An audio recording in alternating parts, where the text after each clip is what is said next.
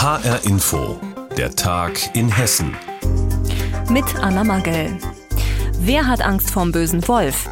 Kaum jemand. Denn laut einer Forsa-Umfrage freuen sich die meisten Menschen sogar, dass Wölfe wieder zurückkehren. Auch in Hessen werden die Tiere langsam wieder heimisch.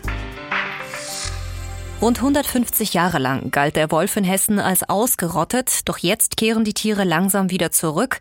Für den Artenschutz ist das natürlich ein großer Erfolg, doch Schäfer und Landwirte etwa sind da anderer Meinung. Sie sehen Wölfe in erster Linie als Gefahr für ihre Nutztiere. Die schwarz-grüne Landesregierung hat jetzt deshalb einen Plan vorgelegt, einen sogenannten Wolfsmanagementplan. Sebastian Schreiber aus unserem Landtagsstudio berichtet, was dort drin steht. Eines vorneweg. Wer durch die Wälder und über die Felder Hessens spaziert, begegnet nur in absoluten Ausnahmefällen einem Wolf. Es gibt ganz wenige Menschen in Hessen, die bereits einen Wolf äh, von Angesicht zu Angesicht gesehen haben, sagt Thomas Schmid, Präsident des Hessischen Landesamts für Naturschutz, Umwelt und Geologie.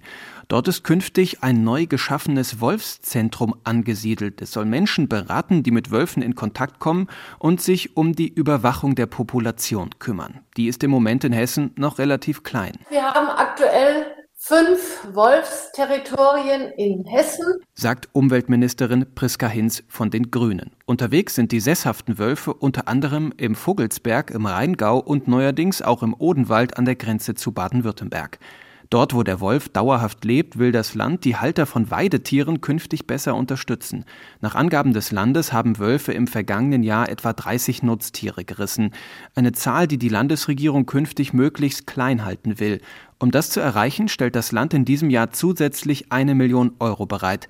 Geld, mit dem etwa die Halter von Schafen oder Ziegen gefördert werden sollen, wenn es um höhere Zäune oder die Finanzierung von Herdenschutzhunden geht. Priska Hinz. Der Wolf muss lernen, dass die Weidetiere keine leichte Beute sind. Am besten überhaupt keine Beute, aber vor allen Dingen keine leichte Beute. Der Bund für Umwelt und Naturschutz BUND betont, die Landesregierung reagiere gerade noch rechtzeitig. Nun müsse sich zeigen, ob die Hilfe auch unbürokratisch abgerufen werden könne.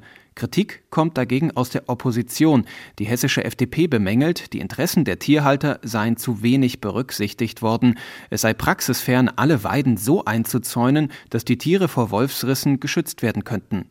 Dennoch betont Umweltministerin Hinz von den Grünen, das Töten eines Wolfes müsse immer das letzte Mittel sein. Als Ultima Ratio, das will ich an dieser Stelle auch noch mal sagen, werden wir die Entnahme von Wölfen natürlich auch vornehmen, wenn im Einzelfall das rechtlich gangbarer Weg ist und vor allem, wenn es unumgänglich ist. Und kann der Wolf im Ernstfall auch dem Menschen gefährlich werden? Thomas Schmid vom Landesamt für Naturschutz, Umwelt und Geologie rät dazu, bei einer Begegnung die Ruhe zu bewahren. Dann sollten Sie jetzt nicht panisch wegrennen, sondern sich groß machen, sich bemerkbar machen durch lautes Reden oder Klatschen.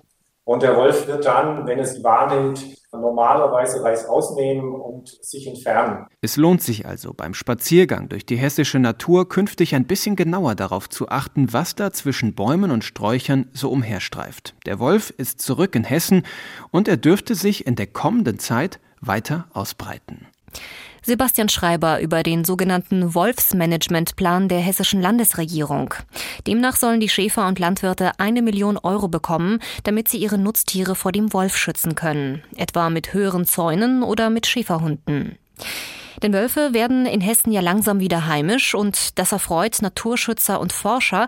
Doch einige Schäfer und Landwirte haben eben Angst um ihre Kälber und Schafe. Mehrere Male haben Wölfe in Hessen schon solche Nutztiere gerissen.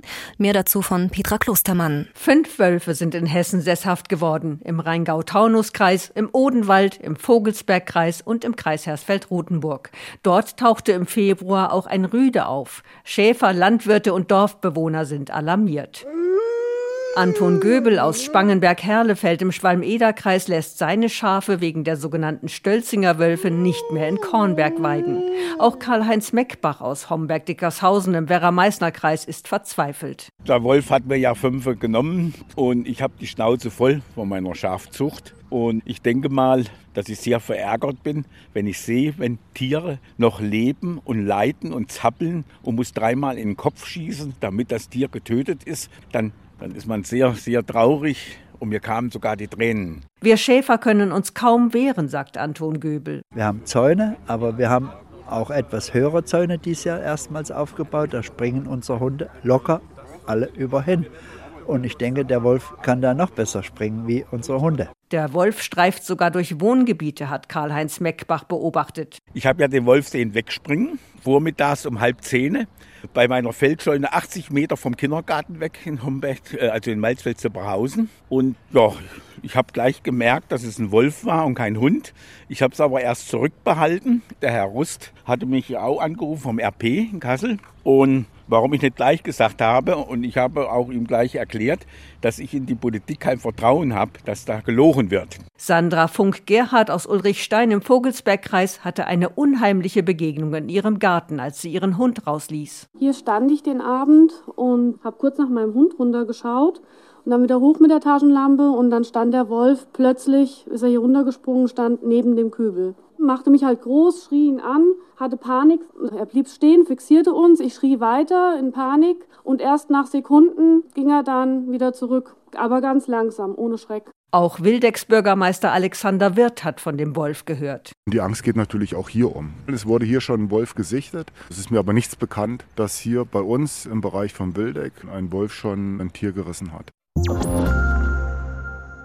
Demonstrationen, Kundgebungen, Feiern, all das gibt es am 1. Mai, dem traditionellen Tag der Arbeit. Vor rund 100 Jahren ist er in Deutschland zum ersten Mal auch als offizieller Feiertag eingeführt worden. In der Pandemie mussten die Gewerkschaften den 1. Mai letztes Jahr aber zum ersten Mal komplett ins Internet verlagern mit einer Online-Mai-Veranstaltung. In diesem Jahr soll es wieder etwas anders laufen. Eine bundesweite Online-Veranstaltung ist zwar wieder geplant, aber es soll auch Kundgebungen geben. Lars Hofmann berichtet. Matthias Körner, Geschäftsführer des DGB in Mittelhessen, ist erleichtert, dass es in diesem Jahr wieder Maikundgebungen gibt. Draußen sein ist ja auch immer schön. Wir wissen auch mehr als vor einem Jahr. Man weiß ja inzwischen, dass draußen sein mit Maske und Abstand etwas ist, äh, was die Ansteckungsgefahr jetzt nicht zu groß werden lässt. Insofern ja, wir sind froh, dass wir wieder auf der Straße sein können. Das bedeutet aber auch, es finden nicht so viele Kundgebungen wie üblich statt. Matthias Körner steckt noch voll in den Vorbereitungen für die verschiedenen Mai-Veranstaltungen. Das heißt in diesem Jahr vor allem Absprachen mit den Ordnungsämtern. Was ist erlaubt, was nicht. Die Kundgebung in Dillenburg beispielsweise wurde wegen Corona kurzfristig abgesagt. In Gießen und Marburg sollen die Maikundgebungen aber stattfinden. Wir fangen an damit, dass wir äh, zwei Meter lange Flatterbänder dabei haben, um die Abstände äh, zu gewährleisten. Wir haben Schnelltests dabei und wir haben Masken dabei. Also wir tun viel dafür, dass alle Hygienebedingungen eingehalten werden. Ähm, Flächendesinfektion, Händedesinfektion. Und wir halten die Sache auch relativ kurz und kompakt. Ähnlich sieht es überall dort aus, wo auch Kundgebungen und Demonstrationszüge stattfinden sollen. Etwa in Frankfurt, Kassel, Offenbach, Darmstadt oder Rüsselsheim. Und bis zuletzt können Veranstaltungen wegen Corona auch noch abgesagt werden. Viele der Kundgebungen werden auch im Internet übertragen oder finden, wie etwa in Limburg, gleich ausschließlich online statt. Dabei verbinden viele Menschen mit dem Tag der Arbeit nicht mehr viel. Ein Mann lädt vor einem Supermarkt gerade seine vollen Einkaufstüten in den Kofferraum. Der 1. Mai hat für ihn vor allem eine Bedeutung. Naja, in erster Linie erstmal frei zu haben und äh, ist auf jeden Fall vergangenheitsorientiert. Die genaue Ursprung, Bedeutung kann ich Ihnen jetzt nicht erläutern. Ich glaube, dafür bin ich zu jung. Cooler freier Tag, so kann man es auch sagen. Zwei Rentner kommen vorbei. Sie sehen das ganz anders. 1. Mai, Tag der Arbeit. Da war ich immer ein Freund von, schon immer. Die jungen Leute heute interessiert es gar nicht mehr. Nee. Das geht an denen vorbei. Das ist traurig, aber es ist so. Und ich halte ihn schon immer in Ehren, diesen Tag, 1. Mai. Der Vorsitzende des DGB Hessen-Thüringen, Michael Rudolph, hält den 1. Mai nach wie vor für unverzichtbar. Die Probleme in der Arbeitswelt seien nicht weniger geworden. Die Digitalisierung, Homeoffice oder wie können Industriearbeitsplätze in Hessen gehalten werden? Und das Kurzarbeitergeld helfe in der Pandemie zwar, wir müssen aber auch sehen, dass nach so langer Zeit äh, für Kolleginnen und Kollegen im niedrigen Einkommensbereich, beispielsweise im Einzelhandel und im Hotel- und Gaststättengewerbe, die immer noch immens betroffen sind von der Krise, auf Dauer nicht trägt. Und für die brauchen wir ein Mindestkurzarbeiterinnengeld von 1200 Euro, um die sozialen Standards und den Lebensunterhalt abzusichern. Unter anderem das wird in Michael Rudolfs Mairede auf dem Frankfurter Opernplatz zu hören sein. Lars Hofmann über den 1. Mai unter Corona-Bedingungen. Der Feiertag wird dieses Jahr nicht rein digital, sondern auch wieder mit Demos und Kundgebungen vor Ort stattfinden. Die meisten kennen sie noch aus der Kindheit. Die kleinen blauen Männchen mit den weißen Mützen. Ich spreche von den Schlümpfen. Die sind seit 60 Jahren Teil der Popkultur. Es gibt sie als Figürchen, sie haben ihre eigene Fernsehserie, sie waren auch im Kino und als Comic erscheinen sie auch regelmäßig. Und da feiern sie jetzt eine echte Weltpremiere. Sie erscheinen nämlich zum ersten Mal überhaupt in einer Mundart, und zwar auf Hessisch. Ja, und das klingt dann so. Das Land von denen Schlümp liegt weit, weit von uns fort. Und kaum ein Mensch tut sich dort hinaus verirren. Hier lebe die Schlümpf. Sie sind ziemlich klar, blau und sie habe ihren eigen Sprach. Sie babbele Schlump. Das hessische Schlumpfhausen liegt am Rande des Frankfurter Riederwalds. Wer nach Offenbach will, der muss durch eine dunkle Höhle am Fuße des Biberer Bergs kraxeln. Und aus Offenbach droht Unheil. Von dort bringt eine Mücke ein schreckliches Virus nach Schlumpfhausen. Es färbt die freundlichen blauen Schlümpfe schwarz und macht sie aggressiv. Papa Schlumpf muss schleunigst ein Heilmittel herbeizaubern. Das ist die Geschichte Blauschlümp und Schwarzschlümp. Das ist die erste von drei Geschichten eines neuen Schlümpfe-Comics. Und es ist das erste Mal überhaupt, dass ein Teil der Reihe in einem Dialekt erscheint. Das neue Comic heißt ganz schlicht Die Schlümp auf Hessisch.